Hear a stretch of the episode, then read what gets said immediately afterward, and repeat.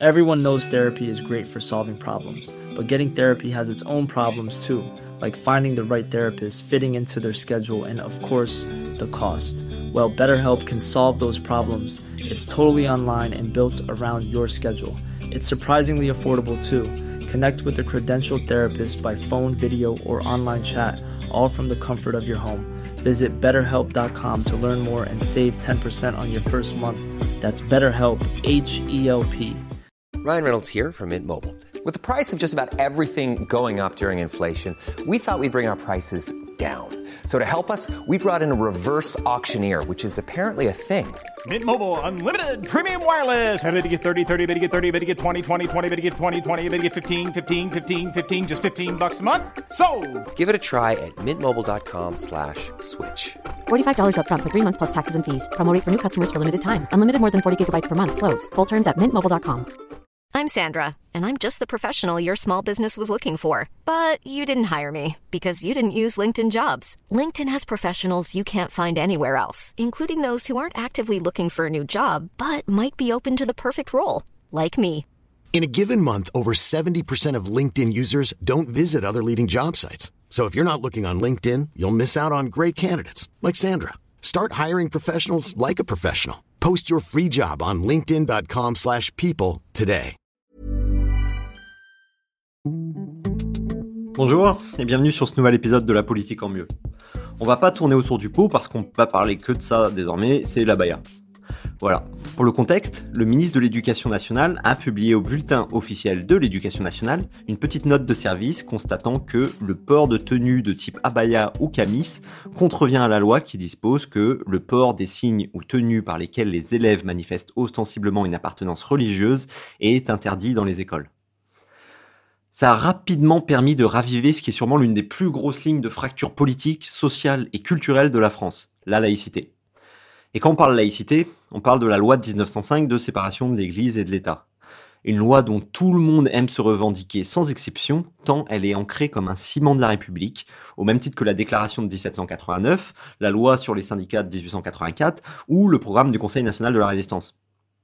Et du coup, tout le monde l'invoque, un peu comme bon lui semble, et lui donne le sens qu'il arrange pour en faire une sorte d'argument d'autorité digne d'une citation de Stéphane Zweig dans une copie de Culture G d'un première année de Sciences Po. Au sujet de l'interdiction, donc, Attal dit de la laïcité qu'elle est une contrainte mais une liberté. Et du côté LFI, Clémentine Autain a dit que cette interdiction était contraire aux principes fondateurs de la laïcité. Bref, on a tout et son contraire.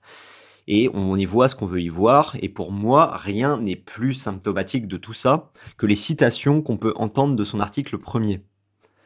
Les partisans d'une conception, disons, plus libérale ou anglo-saxonne de la laïcité, comme la gauche aujourd'hui, aiment citer que la République assure la liberté de conscience, voire la suite, qu'elle garantit le libre exercice des cultes, mais omettent souvent la fin de l'article qui est quand même très important et dit que ce libre exercice se fait sous les seules restrictions édictées ci-après dans l'intérêt de l'ordre public. Donc certes, on peut citer comme on veut et dire qu'il y a le libre exercice des cultes, indubitablement, mais ce dernier reste totalement soumis à l'ordre public, ce qui est une notion tellement large qu'en réalité on ne peut plus rien tirer de concret de cet article. Je pense donc qu'avant de se mettre à débattre de la Baïa, il est important de voir exactement de quoi tout ce petit monde politique parle quand il évoque la loi de 1905. Et c'est d'abord sur cette loi et son contexte d'adoption que j'aimerais revenir aujourd'hui. Déjà, il faut noter le contexte dans lequel cette loi a été adoptée. En premier lieu, si l'Église aujourd'hui est plus vraiment un élément très structurel de notre vie politique, tout le 19e siècle a été marqué par la forte opposition entre un mouvement anticlérical en pleine expansion et des catholiques.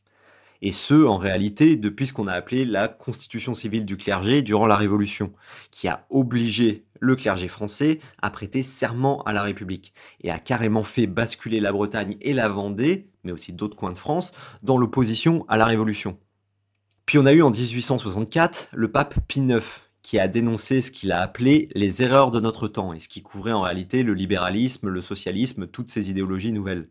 Et il a donc affirmé la nature profondément conservatrice de l'Église en politique. En deuxième lieu, si la France a pu connaître progressivement au début de la Troisième République une forme de réconciliation entre républicains et catholiques, ce qu'on a appelé le ralliement, parce que les catholiques jusque-là étaient très majoritairement monarchistes, Le courant d'opposition cléricale, anticléricale, a été très fortement ravivé à partir de 1898 avec l'affaire Dreyfus. Enfin, le dernier point qui est très important, c'est qu'en 1904, un anticlérical nervuré devient ministre de l'instruction. C'est Émile Combes. Celui-ci veut absolument renforcer la loi sur les associations de 1901 qui permettait de contrôler et dissoudre les congrégations religieuses, généralement enseignantes. Il va donc tenter d'interdire beaucoup de congrégations et même faire expulser Manu Militari de France des membres du clergé. Tout ça aboutit alors à une coupure totale des relations diplomatiques entre le Saint-Siège et la République française. Sauf que cette rupture rend le Concordat de 1801 caduque, parce que ce concordat régissait le fonctionnement et les relations entre l'État et l'Église.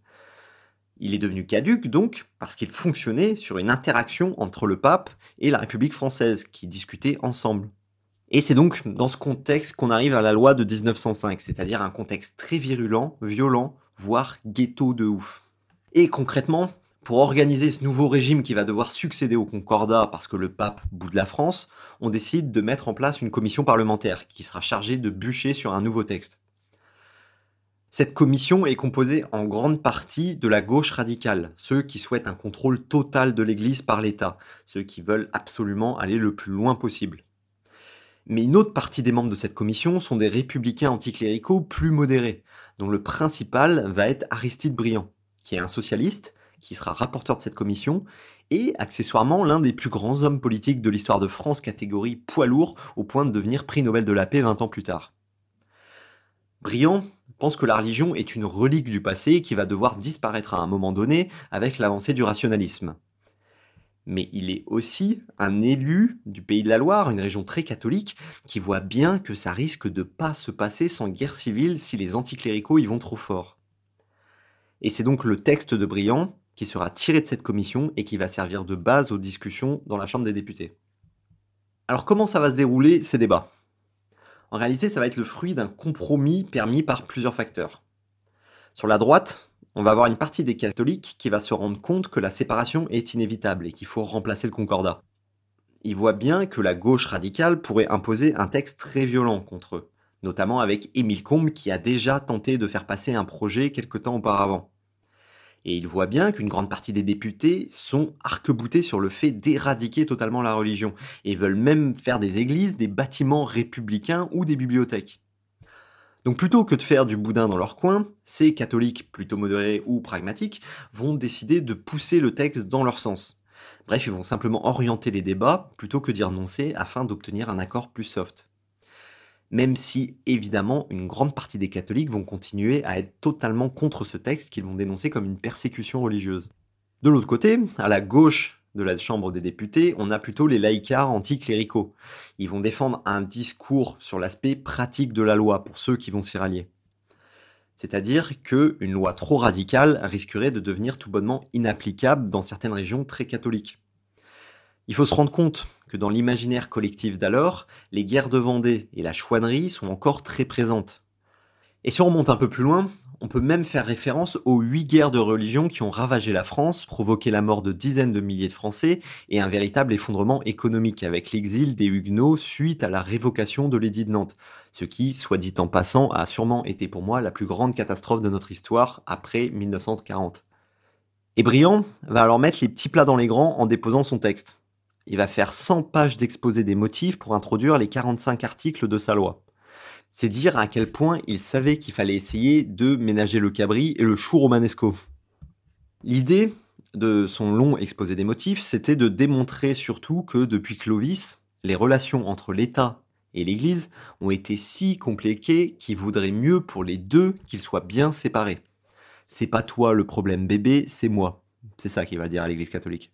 Mais même malgré toutes les précautions prises par Briand, les débats restent extrêmement tendus et houleux, et il est très difficile d'avancer sur certains articles, et en particulier sur l'article 4, qui faisait suer les catholiques, car il aurait permis au culte de s'organiser librement, et en dehors de toute hiérarchie épiscopale.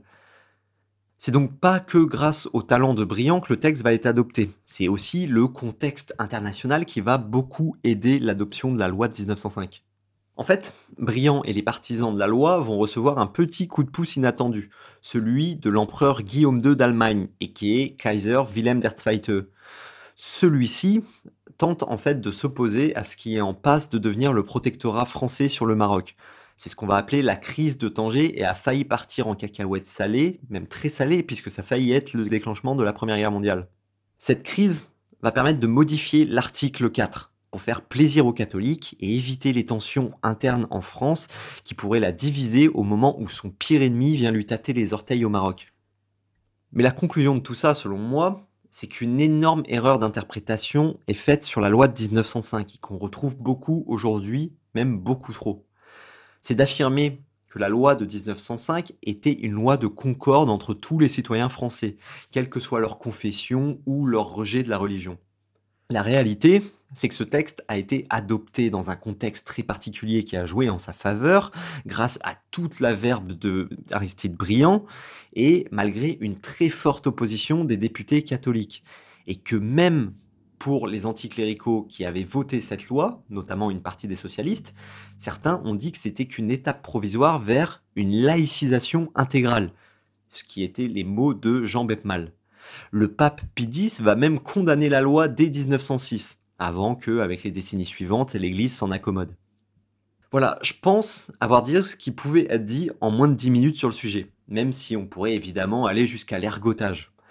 Dans tous les cas, ce que je voulais exprimer en expliquant tout ça, c'est que le sens de la loi de 1905 est quasiment jamais celui qu'on essaie de lui faire dire. En premier lieu, elle n'est pas une loi de consensus qui a mis les croyants et les libres penseurs d'accord. Elle est juste le fruit d'un débat argumentaire acharné autour d'Aristide Briand, d'un contexte très particulier, d'un compromis fait à l'arrache et d'un ralliement à reculons à la fois sur la gauche et sur la droite qui aurait été prêt à rejeter le texte à la première opportunité.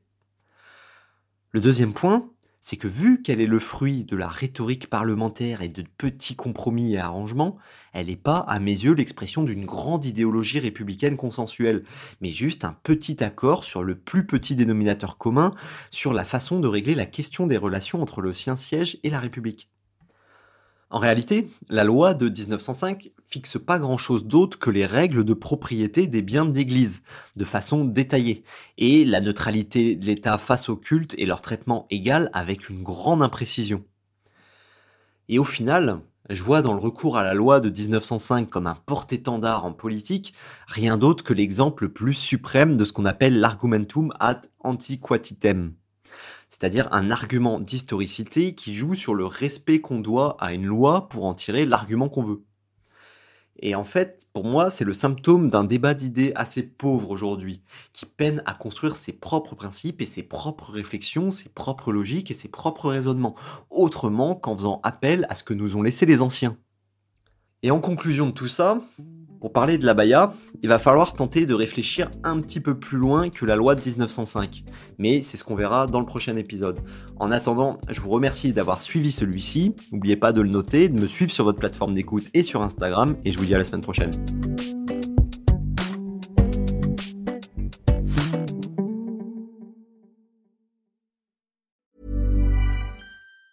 Planning for your next trip? Elevate your travel style with Quince. Quince has all the jet setting essentials you'll want for your next getaway, like European linen, premium luggage options, buttery soft Italian leather bags, and so much more. And is all priced at 50 to 80% less than similar brands. Plus, Quince only works with factories that use safe and ethical manufacturing practices.